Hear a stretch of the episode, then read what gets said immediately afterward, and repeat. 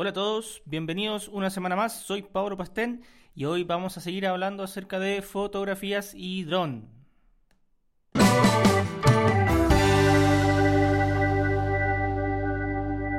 Bueno chicos, verano acá en Sudamérica eh, y están los días especiales para eh, sacar fotografías, para volar con tu dron. Y como saben, hace algunas semanas me estuve comprando mi, primer dron eh, para empezar en esto de la videografía aérea eh, y también fotografía. Aunque el Spark no es tan bueno en fotografía porque tiene una, una cámara que es un poco, un poco limitada en cuanto a lo que es, digamos, el manejo de controles manuales. Si bien me parece que una cámara de 12 megapíxeles hoy en día es, suficiente, eh, para mí lo más importante es que la cámara pueda eh, trabajar con formato RAW, cosa que eh, el Spark no te entrega. La, foto va a, a, tus manos en formato JPG, lo que te limita bastante. Y creo que es algo que si alguien quiere comprar ese, ese, ese dron para trabajo profesional debería considerarlo, eh, debería ser algo muy importante a tomar en cuenta. Por mi parte, no compré el Spark eh, para, para, hacer, em, para hacer fotografías, sino que lo compré para hacer videos, como comenté en, en el capítulo anterior. Recordar que ya estamos, creo, en el capítulo 4 o 5 de, de, este, de este podcast.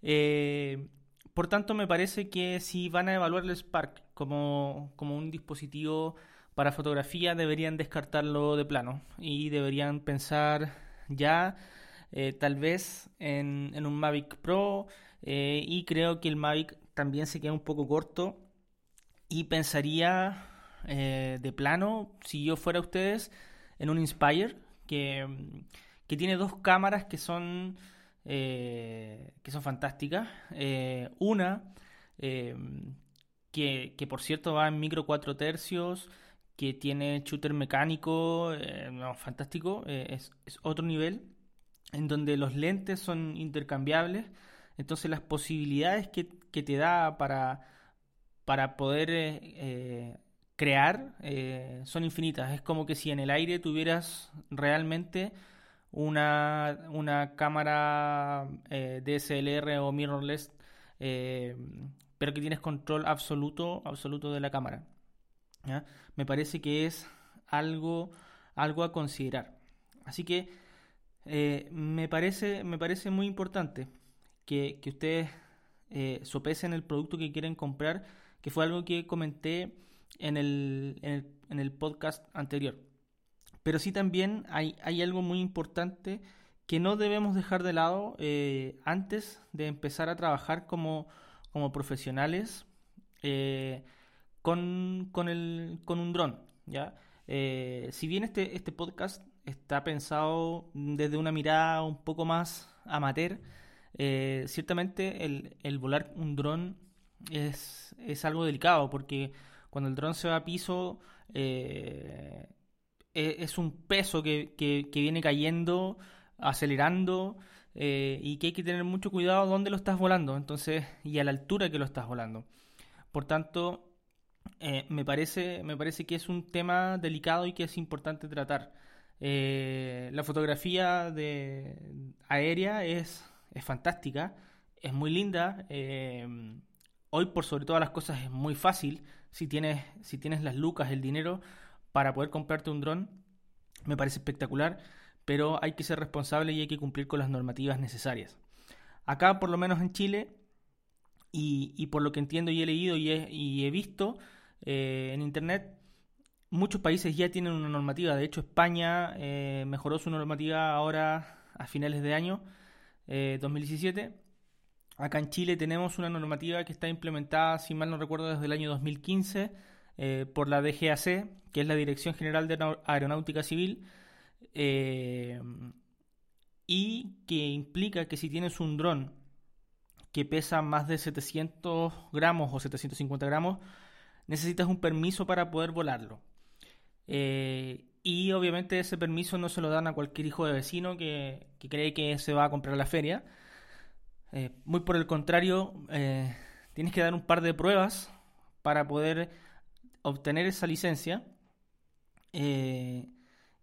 por tanto, necesitas hacer un curso porque no vas a aprender solo a, hacer ese a, hacer esa manipulación de, un bicho que, que, si bien a todas luces eh, hoy por hoy con, aplicaciones como la DJI, Go 4 o como las aplicaciones de Xiaomi eh, si te compras un dron bueno estamos hablando de eso y, otros proveedores de dron que he visto en internet son bastante buenos tienen aplicaciones buenas eh, te permiten que el, dron vuele casi solo, pero no obstante está afecto a fallas.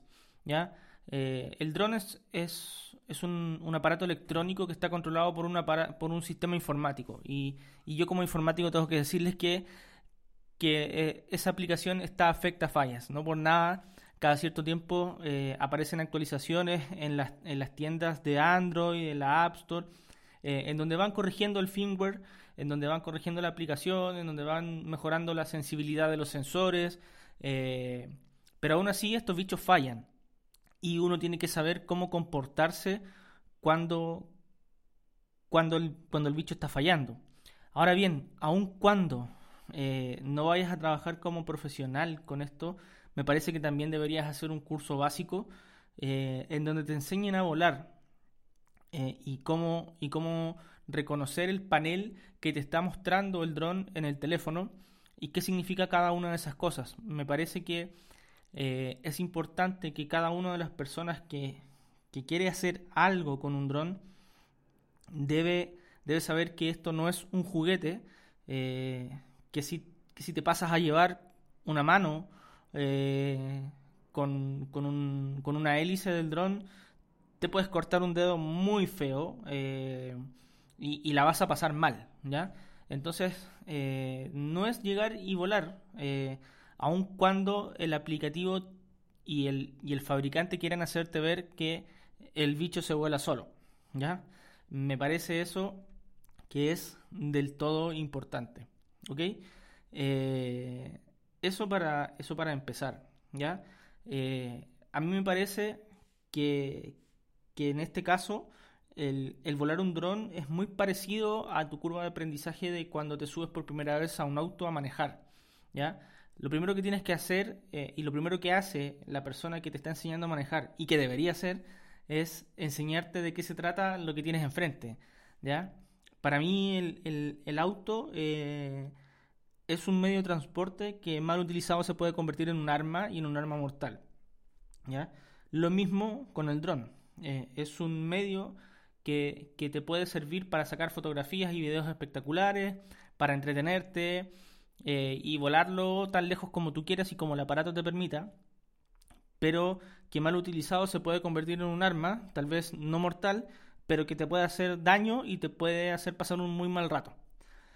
Por tanto, eh, me parece que en ese curso o quien te enseñe debería enseñarte a reconocer el, el panel de instrucciones del, del, celular, qué significa cada una de las cosas, eh, y luego eh, aprender unos movimientos básicos, o sea, cómo te mueves hacia atrás, cómo te mueves hacia adelante, qué pasa si lo sueltas del todo, etcétera, ¿ya? me parece que, que, la fotografía en, ese, en ese sentido ha ido un poco, un poco más allá y ciertamente ha ido un par de pisos más allá, eh, elevándote literalmente hasta el infinito, ¿ya? Em, o sea, hoy en día la creatividad va a depender mm, solamente de lo que tú tengas en tu cabeza y lo que quieras hacer, ¿ya? Pero si tienes los medios eh, para comprarte un dron y, colgar un, colgarte una cámara ahí, eh, vas a poder hacer lo que quieras. Pero ciertamente tienes que hacerlo con responsabilidad eh, para, para no dañarte. Incluso siento, siendo mucho más frío, un dron no es, no es un aparato eh, barato que cualquiera quiera pueda comprarse. Entonces, eh, incluso para cuidar tu bolsillo y no tener que estar comprando un dron cada cierto rato porque eres tan bruto, por así decirlo, que lo tiras a piso cada 5 segundos y te da lo mismo porque tienes dinero para comprarte otro. ¿ya? me parece que, que en eso hay que ser responsable, porque en eso que a ti te da lo mismo tirarlo y que se caiga, puedes pasar a llevar a alguien que iba de paso por ahí o que no tenía ninguna culpa y, salió perjudicado por tu, por tu tontera, ¿ya? Eh, no sé, me parece que con eso estamos, estamos por hoy. Eh, espero que, tomen en cuenta estos consejos. Eh, por mi parte, voy a seguir buscando temas para conversar con ustedes acerca de fotografía. Esta vez fue un poco más de drones que de fotografía. Tal vez en el siguiente capítulo hablaremos un poco de las diferencias entre las cámaras eh, de cada uno de los de los drones que, he visto y que están en el mercado y que eh, se relacionan del todo con fotografía. Pero por ahora, denle un, repaso a esta información que les estoy dando. Eh, y bueno, acá en Chile hay algunas academias de drones que te enseñan a volar los fines de semana y te, te hacen un curso bastante bueno. Así que eso chicos, eh, revisen su legislación eh, en otros países si es que no están en Chile eh, y vean cuál es la forma más segura de, volar. Nos vemos la próxima. Chau, chau.